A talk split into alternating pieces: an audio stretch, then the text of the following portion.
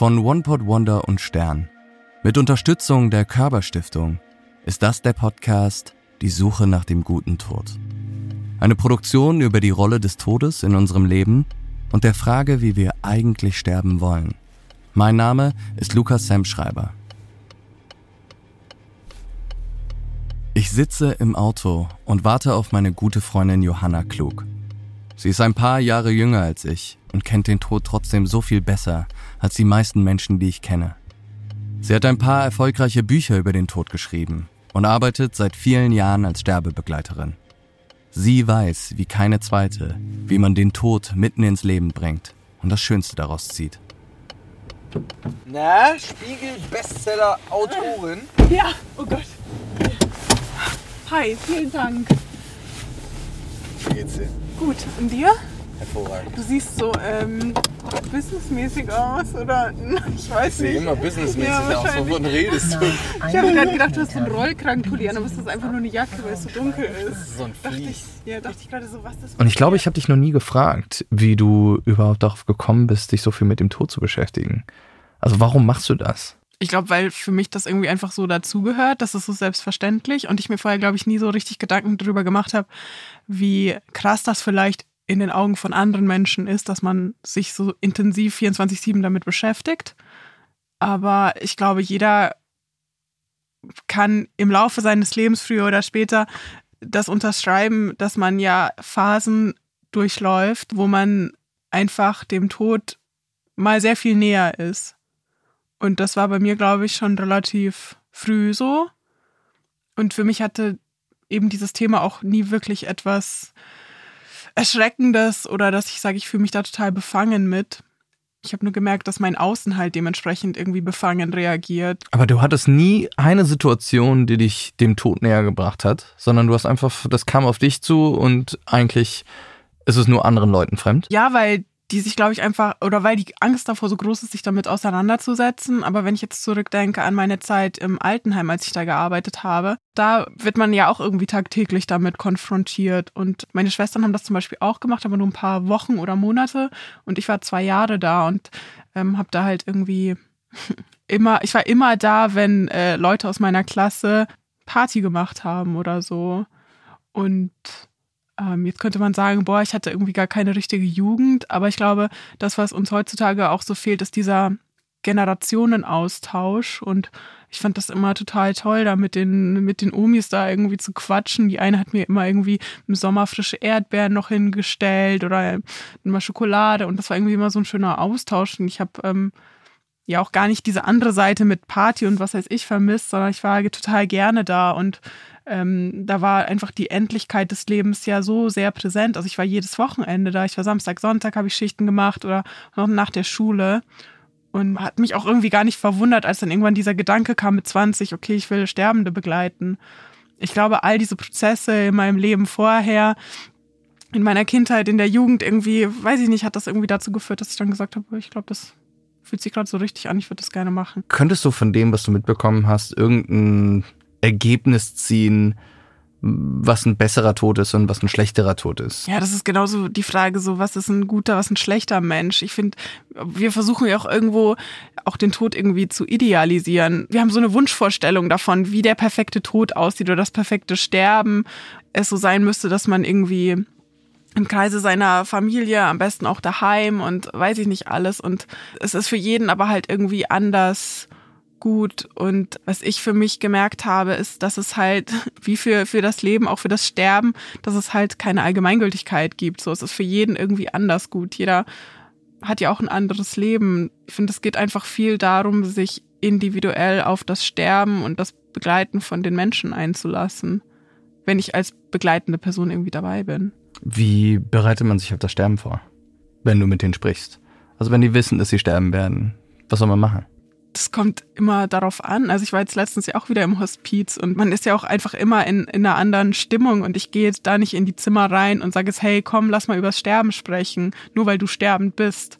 Ähm, die Menschen haben ja auch noch irgendwie ganz andere Bedürfnisse. Die sind ja nicht nur äh, ich und mein Sterben, sondern das ist, finde ich, auch so ein bisschen das Schlimme, dass wir Menschen, die in Krankenhäusern, Hospizen, Palliativstationen sind, oft irgendwie dann so als ähm, als Objekte irgendwie abstempeln oder halt sagen, na, das ist irgendwie hier Lungenkrebs auf Zimmer 5 oder so. Das ist ja trotzdem noch einfach ein Mensch und der will auch so gesehen und behandelt werden. Ich versuche dann immer mir zu denken, so was ist, wenn ich dann auf so einer Station bin und, ähm, und dann jemand kommt und äh, irgendwie nicht mal meinen Namen kennt oder dann sagt so, hey, hier, ich bin die Ehrenamtliche und ich will mit Ihnen jetzt übers Sterben reden. So, das sind, ist ja nicht nur ständig das Bedürfnis. Und das finde ich auch ein bisschen vermessen zu sagen, nur weil man jetzt im Hospiz ist, muss man jetzt darüber reden. Manche Menschen haben bis zum Ende keinen Bock darüber zu reden und irgendwie, auch wenn das vielleicht schwer ist, muss man das, finde ich, auch akzeptieren, weil da geht es ja nicht um mich.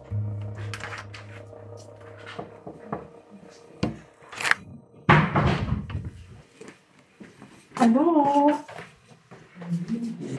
Na? Na, erinnern Sie sich noch an mich? Nee, Nein. erinnere mich nicht. Und hier? Mit den Daran erinnere ich mich schon gar nicht dran. Was sind denn das heute für Ohrringe? Ja, die sind besonders, oder? Edel, ich fand die anderen schöner. Wirklich? Na, Echt? aber auf alle Fälle waren die anderen schöner. Na, ich finde beide ganz besonders. Ja, Viele sagen, das sieht aus wie so ein, wie so ein Wassertropfen. Na, das kann ich nur nicht finden. Wassertropfen, dann muss das schon ein großer Hahn sein. Oh, ja, witzig. Wie geht es Ihnen? Naja, ich bin am äh, Donnerstag nicht mehr hier. Ja, das habe ich schon gehört. Du schon gehört. Ja, Sie werden ins Hospiz verlegt. Ja, Hm. Wie geht's Ihnen damit? Tja, wie soll es mir damit gehen? Ich muss damit fertig werden, ne? Ist ein komisches Gefühl, ne? Ich habe Malwitte noch nie gekannt. Und wie ich anfing vor elf Jahren das erste Mal ins Krankenhaus zu müssen, da habe ich auch gedacht, was ist denn das Malve? Musstest du probieren? Kannte ich alles nicht. Da habe ich den probiert und der, und der schmeckte mir. Und jedes Mal, wenn ich ins Krankenhaus komme, nur Malve-Tee, Malve-Tee, Malve. Das ist schon mein Ritual. 36er Jahrgang bin ich. 45 kamen denn die Russen im Frühjahr. Da mussten wir flüchten. Mussten wir alle, sind wir bald über der Ostsee noch geflüchtet, wären wir bald mit dem Schiff untergegangen. War schlimme Zeiten waren das. Und sozusagen meine Kindheit war vorbei. Ne? Mit acht. Du Mit acht schon. Jahren, ja, ich hatte nicht viel. Aber wir haben ja als Kinder uns mit dem wenigsten begnügt. Da hatten wir ja Freude dran. Mensch, wir haben uns gefreut, wenn wir mal bei meiner Oma eine große Mo- Mohrrübe aus dem Gemüseacker gezogen haben und wir die alleine essen durften. Das ist eigentlich traurig. Das ist ja unser Leben gewesen. sagen wir mal vom Alter her, man fühlt sich, man fühlt sich trotzdem anders, sage ich jetzt. Ich habe gedacht, na ja, gut, hast jetzt das Alter, kann passieren, was kommt, du hast dein Leben gelebt, wie man immer so sagt, ne? Aber dass alles so schnell gekommen ist, damit hätte ich nur nicht gerechnet. Am 8. Mai war ja dann der Russeneinmarsch und der war auch in Rügen. Haben sie denn alle Menschen, die ihnen nicht mehr gepasst haben oder überhaupt nicht gepasst haben, haben sie die in, in der Straße da, in der Hauptstraße in Rügen, alle Bäume aufgehängt. Also das haben wir dann alles so miterlebt. Da stand dann drauf, ich bin ein Judenschwein. Die meisten haben dann diesen Menschen noch einen Schubs gegeben, weil die ja dann auch geschaukelt haben. Und Gott sei Dank, dass ich noch so klein war. Bei mir kommt das alles so erst später. Kommt jetzt wieder hoch. Ja, da kommt viele, vieles hoch, was man alles da mitmacht und was der Mensch alles aushalten kann. Das ist das reinste Wunder, was der Mensch aushalten kann. Mhm. Und, und selbst jetzt in meinem hohen Alter, ich muss sehr viel aushalten. Ist schon traurig. Und ist schon traurig. Ich darf nicht drüber nachdenken. Aber was soll das alles mal? Ich kann nur sagen, genießen Sie Ihr Leben, solange es geht. Dass Sie hochkommen. Lassen Sie sich nicht runterziehen. Lassen Sie sich nicht runterziehen. Wer weiß, was das Leben noch alles so bringt. Man weiß es nicht. Man steckt nicht drin. Aber was soll's alles? Was soll das alles? Na.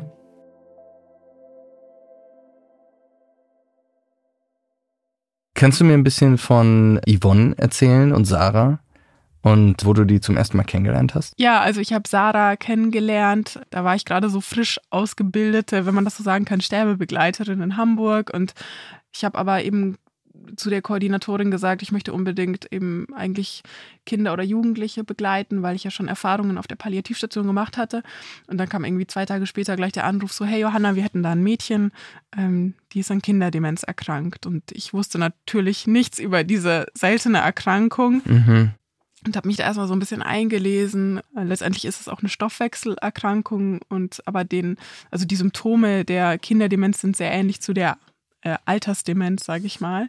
Nur, dass sie eigentlich noch mal irgendwie ein bisschen krasser sind, weil sie eben Kinder treffen und auch mit epileptischen Anfällen einhergeht, bis die halt irgendwie dann auch im Alter von 20 bis 30 irgendwie auch eigentlich künstlich am Leben gehalten werden. Und Sarah ist jetzt 14, ich habe sie kennengelernt, da war sie gerade so elf, glaube ich. Ja, noch ein ganz kleines Mädchen. Mir wurde aber schon im Vorfeld gesagt, ja, dass sie halt einfach geistig auf einem Stand von einer Fünfjährigen ist und dass diese Diagnose auch irgendwie erst ein Jahr vorher ähm, gestellt wurde und wir da jetzt mal hinfahren und so einen Erstbesuch machen.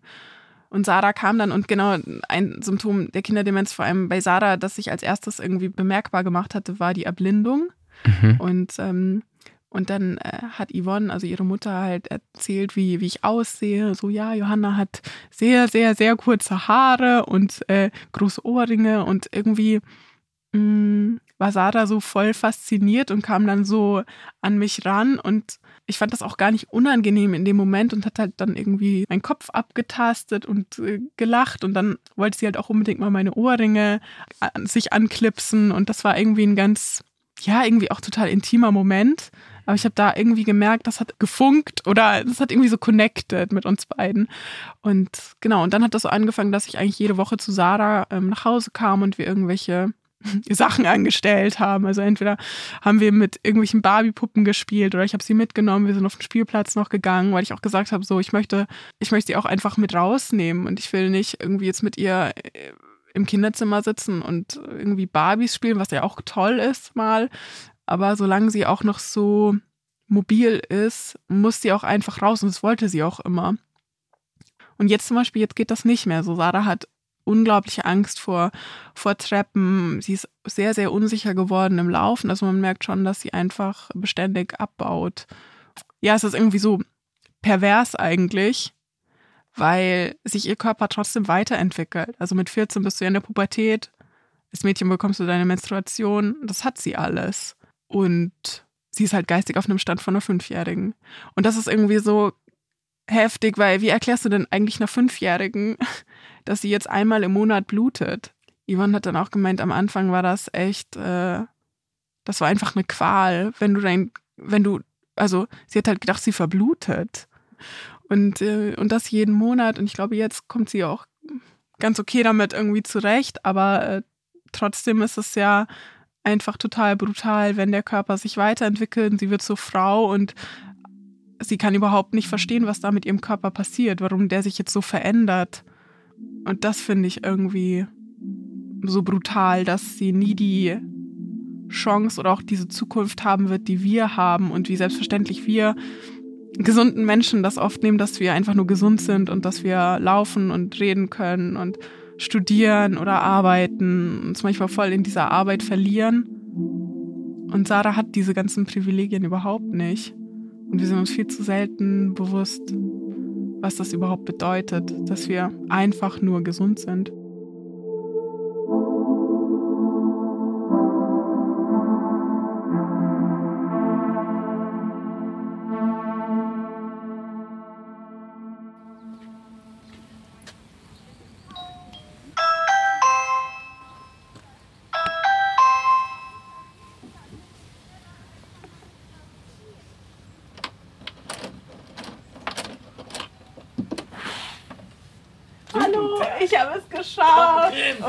Mein Gott, ja, hi.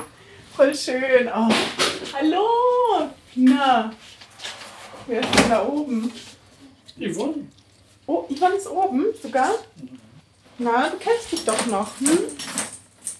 Es gehört einfach dazu zum Leben, beziehungsweise zum Ableben. Also man, man lebt sein Leben, aber am Ende müssen wir alle gehen. Einige leider früher, andere später. Also weiß man ja nie, ne? Wird man, erlebt man die Rente, erlebt man sie nicht? Möchte ich gar nicht wissen. Und ähm, ich möchte aber auch irgendwie, dass eben meine Kinder davor keine Angst haben, zumal sie das hier ja miterleben, wie ihre Schwester abbaut. Allgemein, wenn sie über ihren spricht, das macht sie auch, äh, dann aber eher wirklich ängstlich. Also, dass sie, sie weiß ja nicht, wohin ihre Krankheit führt, ne, weil sie eben große Zukunftspläne hat. Aber ähm, gelegentlich spricht sie eben auch über, über sich. Dann sagt sie aber sowas wie, ähm, ich will noch nicht sterben, Mama. Kinder, die die haben einfach noch so viel vor und noch so vieles konnten sie gar nicht machen, weil sie nicht alt genug dafür waren, nicht groß genug. Also es gibt ja so viele Dinge, warum Kinder dies und jenes eben noch nicht machen können. Und auch für Eltern, also wie, wie man oft so schön immer sagt, Eltern sollten ihr Kind nicht zu Grabe tragen. Also ich finde, ähm, dass es die falsche Reihenfolge ist. Wir wussten, eines Tages werden diese epileptischen Anfälle kommen. Das war mir jetzt aber zu schnell. Also als sie den hatte, habe ich mir die Seele aus dem Leib gebrüllt. Also sie war blau, blutig, blass, weiß. Also es war, mein ganzes Kind hat ja gezappelt und ja, nur gebrüllt und, und eben 112 gewählt. Nach, nach Mika hatte ich gebrüllt. Er hat sie runtergetragen und hat auf, auf die Couch. Und da waren die auch schon alle da und auch erschreckend viele. Es waren erschreckend viele. Also der eine hat an ihr rumgefummelt und die andere auch. Also jeder hat da was gemacht und, und man, ich hatte, ich bin mit, mit dem Jüngsten äh, eben auch unten saß ich und, und habe die natürlich machen lassen und man, man guckte da völlig entsetzt zu und dachte so, was, ähm, oh Gott, oh Gott. Und, und dann haben sie sie hochgehoben und mitgenommen. Ne? Und ich dachte, oh mein Gott, und sie war nicht wach zu kriegen. Sie war, sie hing in diesem Arm von ihm, schlaff, alles hing runter, Kopf, Arme, alles, da war nichts, nichts irgendwie. Das war ein schrecklicher Anblick. Von dieser Diagnose eben bis zu ihrem ersten epileptischen Anfall, das war ja gerade mal ein halbes Jahr. Das war mir zu schnell. Ich habe gedacht, oh Gott, die, die, diese verfluchte Krankheit, die, die, das, das geht zu schnell da war wieder diese Machtlosigkeit, ne? dass du, du kannst tun und machen und die Krankheit da drin, den juckt das natürlich nicht, die arbeitet weiter. Ja, und du kannst nur zugucken. Sie will nicht sterben, ne? Und, und sie ist ja noch gar keine Oma. Und ich sag, ja, das stimmt. Bist noch keine Oma. Nein, nein. Also sie möchte unbedingt Mama werden und Oma werden. Und wenn sie eine Oma ist, dann ist für sie auch in Ordnung, dass man dann in den Himmel kommt. Du lebst dein Leben bis du gehen musst. Und man, man will dieses Gehen müssen ja nicht in sein Leben integrieren, sondern man lebt die Tage, man lebt sie einfach und, und das Ende, das lässt sich nicht verhindern. Das gehört dazu, so, das ist auch uns allen bewusst. Also muss ich ganz ehrlich zugeben, ich habe eine unglaubliche Angst, vor Sarah zu gehen. Also das, das ist, also ich, ähm, weil sie unglaublich an mir klammert. Ähm, klar, ne, wir sind halt hier die zwei Mädels und äh, wenn Mama nicht mehr da wäre, das können sie überhaupt nicht begreifen. Gott bewahre, dass mir äh, irgendwas zustößt mal. Irgendwas Ernstes. Das, das, ähm, ja, das ist für mich ein absoluter Albtraum. Die Vorstellung.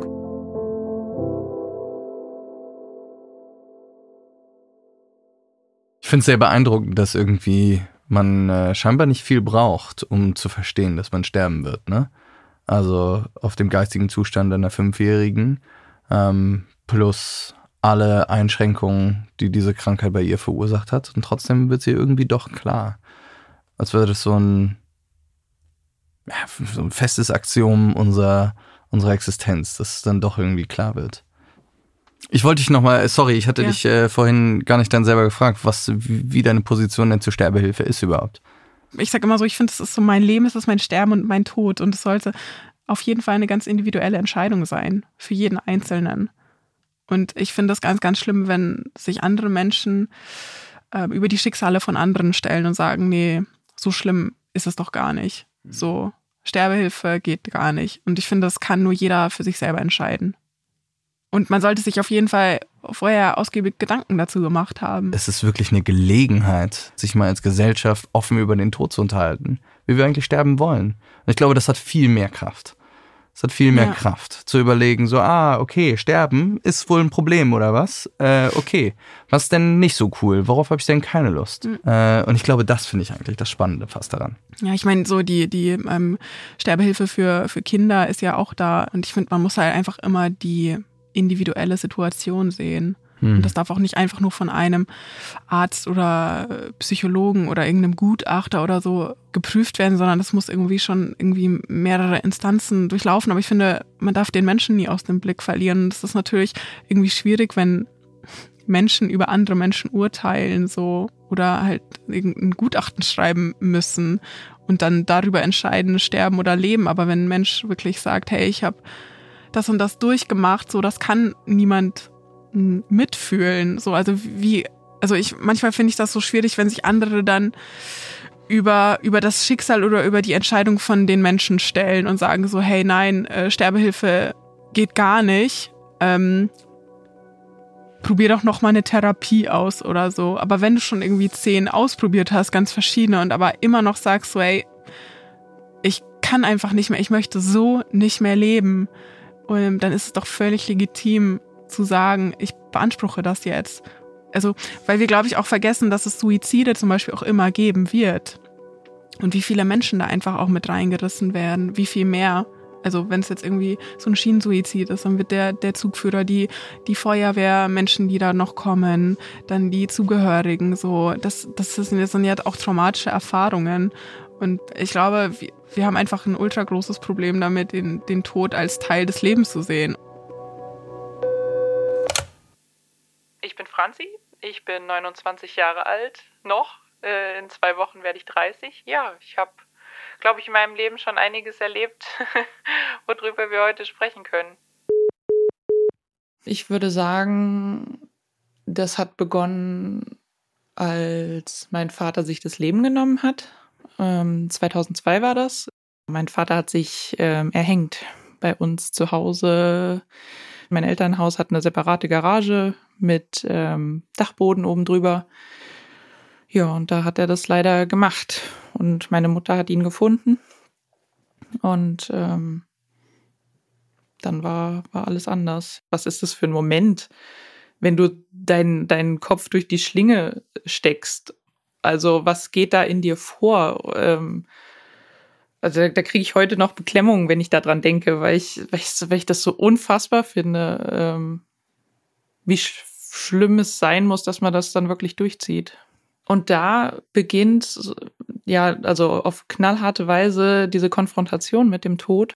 Ähm, also ich habe, das war im Jahr 2019, da habe ich das ganze Jahr über eigentlich schon gemerkt, dass irgendwas mit mir nicht stimmt. Also ich habe es auf die Arbeit geschoben und hatte mich dann auch für einen neuen Job entschieden und wollte den darauf im Jahr am 1. Januar 2020 anfangen. Da ist dann aber die Diagnose dazwischen gekommen. Als ich das erste Mal da war, habe ich so gedacht, oh Gott, ich sehe auch bald so aus wie die. Also, weil da waren gerade Frauen da, da darin in Frankfurt. Ich weiß nicht, wie es in anderen Kliniken ist, aber dort war es so, dass äh, pro Krebsart quasi ein, ein Chemoraum da ist. Und in dem, wo ich dann halt war, waren auch nur Brustkrebserkrankte. Eine Chemo, dann zwei Wochen warten, die nächste Chemo, zwei Wochen warten, die nächste Chemo. Ähm, jedenfalls bei den ersten vier und die letzten zwölf gab es dann ähm, jeden, jede Woche eine. Das ist total verrückt, wenn, wenn Haare ausfallen. Ich hatte sie mir, ich hatte vorher, ja, die gingen so bis in die Armbeuge, meine Haare, und ich habe sie mir vorher von einer befreundeten Friseurin abschneiden lassen, weil ich nicht wollte, dass äh, die, diese langen Haare in meinem Bett liegen. Also rückblickend betrachtet hätte ich sie behalten sollen, weil es hat es auch nicht besser gemacht. Ähm, ja, man merkt das dann, dass die äh, Struktur sich verändert. Also mir hat's auch wehgetan. Das fand ich auch so verrückt. Ähm, mir haben die Haarwurzeln wehgetan. Ich konnte dann, wenn ich auf dem Kopfkissen gelegen habe, meinen Kopf nicht mehr am Kissen reiben oder mich drehen. Das hat so wehgetan. ja, irgendwann fasst man sich dann durch die Haare und dann hat man so so so ein Büschel in der Hand. Also ich hatte das große Glück, dass die Chemo super angeschlagen hat und sich der Tumor währenddessen schon verkleinert hat und fast weg war, fast vollständig. Und dann wurde in der OP im Sommer noch das Tumorbett entfernt und es wird dann zum Pathologen geschickt, der das nochmal untersucht. Und da hat sich dann gezeigt, dass kein Tumorgewebe mehr im Gewebe drin ist. Und ab da war ich dann in Remission. Wie hat Gabi Köster gesagt, ein Schnupfen hätte auch gereicht. ähm, aber dann hätte ich vielleicht nicht gelernt, mich äh, zu bremsen oder auf, mehr auf mich zu achten. Also wenn das irgendeinen Sinn gehabt hat, dann, dass ich mehr auf mich achte und meine eigenen Grenzen oder meine eigene Belastbarkeit mehr erkenne und achte und nicht mehr drüber hinausgehe. Ich war früher einfach total dagegen gegen Sterbehilfe, weil ich, äh, habe ich ja zum Anfang erklärt, äh, einfach nicht, nicht verstanden habe, warum jetzt jemand sterben möchte und, und andere hinterlassen will. Ähm, das hat sich aber über die Jahre dann schon revidiert, auch dann letztendlich durch meine Krebserkrankung, weil ich finde, zu selbstbestimmtem Leben, für das ich auch bin, ähm, gehört auch das selbstbestimmte Sterben dazu. Und so gerne ich meinen Vater noch bei mir gehabt hätte, ist es der Weg, den er gewählt hat. Und wenn sein Leid so groß war, dass er nur noch diesen Weg gesehen hat, dann, dann ist das so.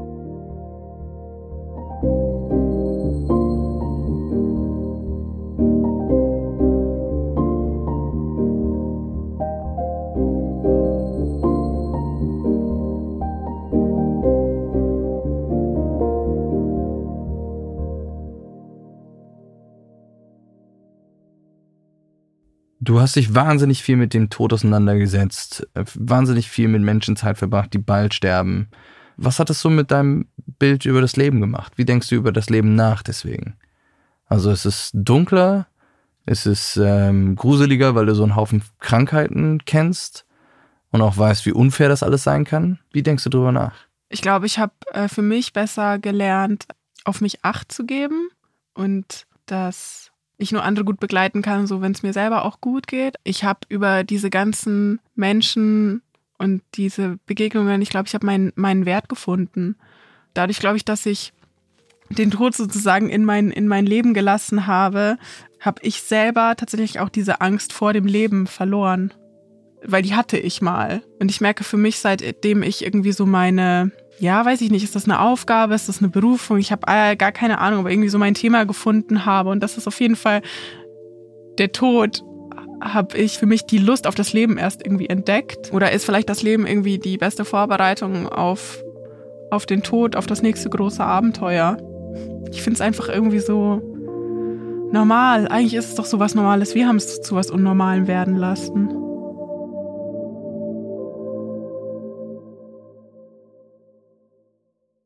Diese Folge wird von der Körperstiftung unterstützt. Für Johanna ist der Tod etwas völlig Normales. Und in der Auseinandersetzung mit dem Tod hat sie noch mehr Lust auf das Leben entdeckt. Vielleicht ist das ein guter Ansatzpunkt, um zu fragen, was im Leben wirklich wichtig ist. In den Show Notes findet ihr den Link zur Web-App der Körperstiftung Der letzte Tag. Stell dir vor, es wäre dein letzter Tag und teile diese Gedanken mit deinen Freunden.